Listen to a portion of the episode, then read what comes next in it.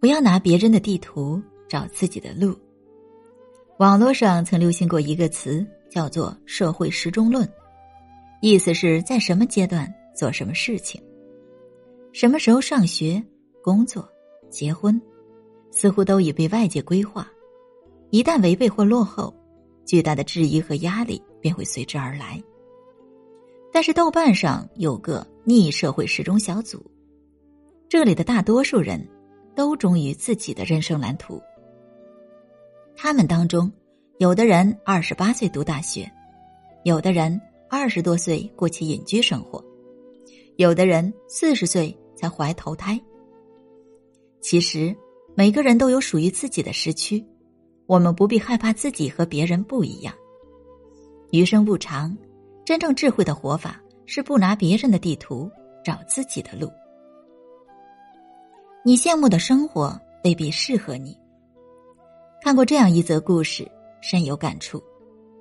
有一条河的对岸，住着一个和尚和一位农夫。和尚每天看农夫日出而作，日落而息，不像自己，除了敲钟就是念经，令他非常羡慕。而农夫。看到和尚每天诵经敲钟，不像自己，面朝黄土背朝天，令他非常向往。和尚、农夫彼此艳羡，于是达成共识，彼此互换生活。于是，农夫去了庙里，他每天敲钟诵经，才发现处处都是约束，度日如年。和尚下到田里，没有一会儿就累得皮开肉绽。磨出血泡，才发现这农作生物苦不堪言。这时他们才明白，从前的日子才是最适合自己的。很多时候，我们都是站在别人的地图里仰望别人的幸福。我们常常是远视眼，放大别人的幸福，却不知厚厚的房产证后面，可能是你无法想象的沉重负担；荣耀的奖杯背后，可能有你。难以承受的挫折打击，美酒繁华背后，可能有你看不到的沧桑心事。你所羡慕的生活未必适合你，别人能走的路，也许你走不通。老子曰：“知人者智，自知者明。”与其在别人的辉煌里仰望，不如亲手点亮自己的心灯，扬帆远航，在生活的旅程中更深刻的解读自己。只要找到自己的天赋所在，努力成为自己，就是最大的成功。每个人都有独一无二的坐标。曾听过一个德尼摩定律，说的是，每个人每样东西都有一个它最适合的位置，在这个位置上，它才能发挥它最大的功效。网友奋斗吧亮哥的经历让人印象深刻。亮哥是一名程序员。任职于一家中型科技企业，薪资待遇平平无奇。前段时间，老同学喊他一起入股线上直播公司，他却立马回绝。妻子一脸不解：“这么好的机会，为什么不试一试呢？”他意味深长的回答道：“别人的鞋子再好，不一定适合我的脚，我只适合敲代码。”原来。刚毕业时，他因嫌弃敲代码赚钱太慢，曾辞职和朋友一起创业做棋牌类单机游戏。因为资源和渠道匮乏，他们的游戏上线后一直推广不出去，很快就烧光了三十万元启动资金，黯然散场。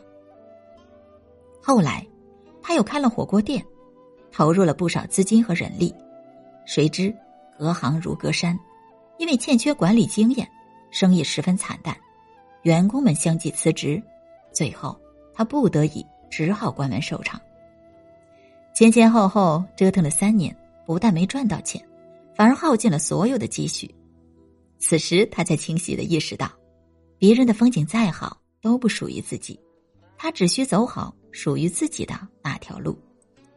后来他重新找了一份前端程序员的工作，因为能力出众，不到三年。就晋升成了技术总监。尺有所短，寸有所长，唯有看清自己，才能事半功倍。同是走兽，兔子娇小而青牛高大，同是飞禽，雄鹰高飞，而紫燕低回。飞人乔丹能够叱咤篮球界，却在棒球场输得惨不忍睹；马克吐温曾经惊艳文坛，却在投资界亏得血本无归。人总会有智力，运气的差别总会受环境、现实的约束。你所擅长的，别人望尘莫及；别人拿手的，你也只能望洋兴叹。每个人都有独一无二的坐标，你不必做盗版的别人，只需做好绝版的自己。不要拿别人的地图找自己的路。热播剧《加油妈妈》中，海陆扮演的秦薇跟自己的老公都是农村走出来的大学生，在繁华的大城市毫无背景，凡事只能靠自己。她经营着一家网店，老公是普通的工薪族，朝九晚五。一家子住在拥挤的出租房，连孩子读书、户口都挂靠在亲戚名下。生活虽然拮据，但一家人过得踏实而幸福。但是，当结识了一群都是阔太太的宝妈后，秦薇却开始亦步亦趋，不管自身条件，样样都要向阔太太们看齐。她谎称家里有金矿，背假的名牌包，事实上为了省钱，偷偷的。坐公交车回家，担心老公职业和收入不够体面，坚决不让他来参加家长会。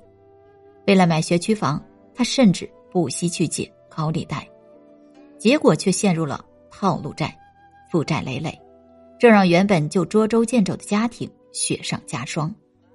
让他生活跌落深渊的，是他拿别人的地图走自己的路。秦薇没有意识到，夫妻俩没有背景。凭着努力和一腔孤勇的闯荡，能在大城市扎根已然不易。着眼当下，找到属于自己的路，才是成年人最难得到的清醒。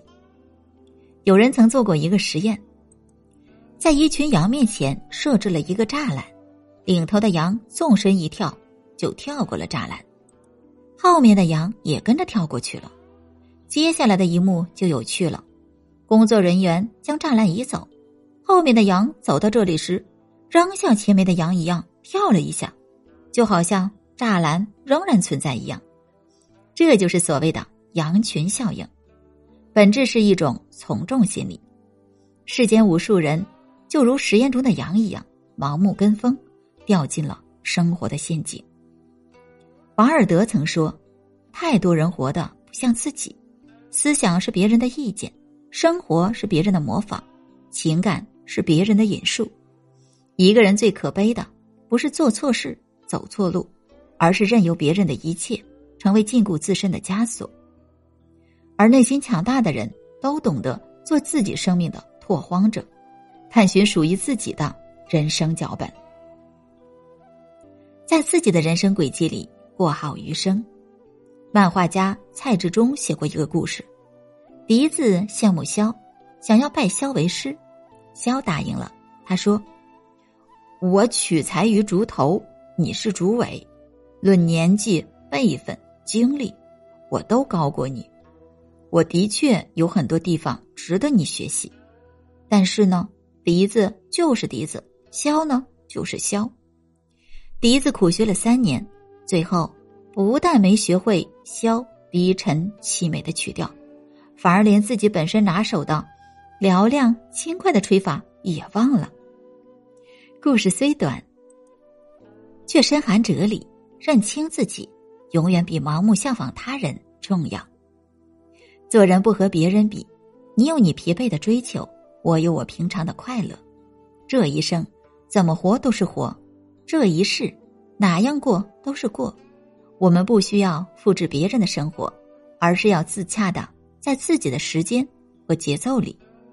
正如三毛所说：“路是由组和个组成的，组表示路是用脚走出来的，个表示个人有个人的路。你不必非得长成玫瑰，你可以做茉莉或淡菊，做无名小花，做千千万万。生活终归是属于自己的一场盛宴，活出属于自己的精彩，才能不枉此生。”